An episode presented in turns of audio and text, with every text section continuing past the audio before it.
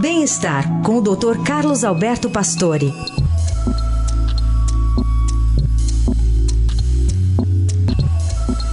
Hoje o Dr. Pastore comenta o aumento no consumo de proteínas por suplementos. Bom dia, Dr. Pastore. Bom dia, Heisen. Bom dia, ouvintes. O uso de suplementos está aumentando no nosso país.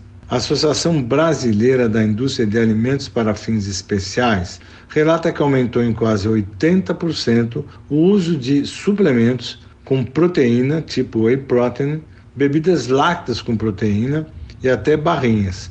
A utilização desses suplementos para pessoas saudáveis não é recomendado, pois você consegue todos os nutrientes com uma boa alimentação.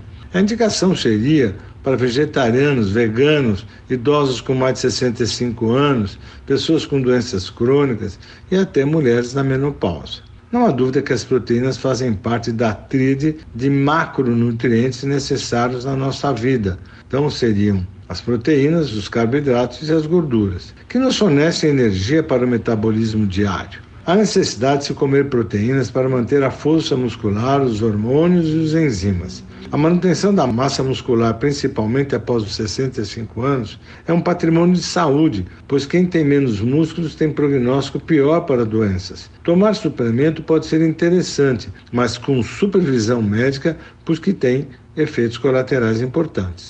Tá aí mais uma dica do Dr. Pastore que volta na segunda ao Jornal Eldorado. Até segunda.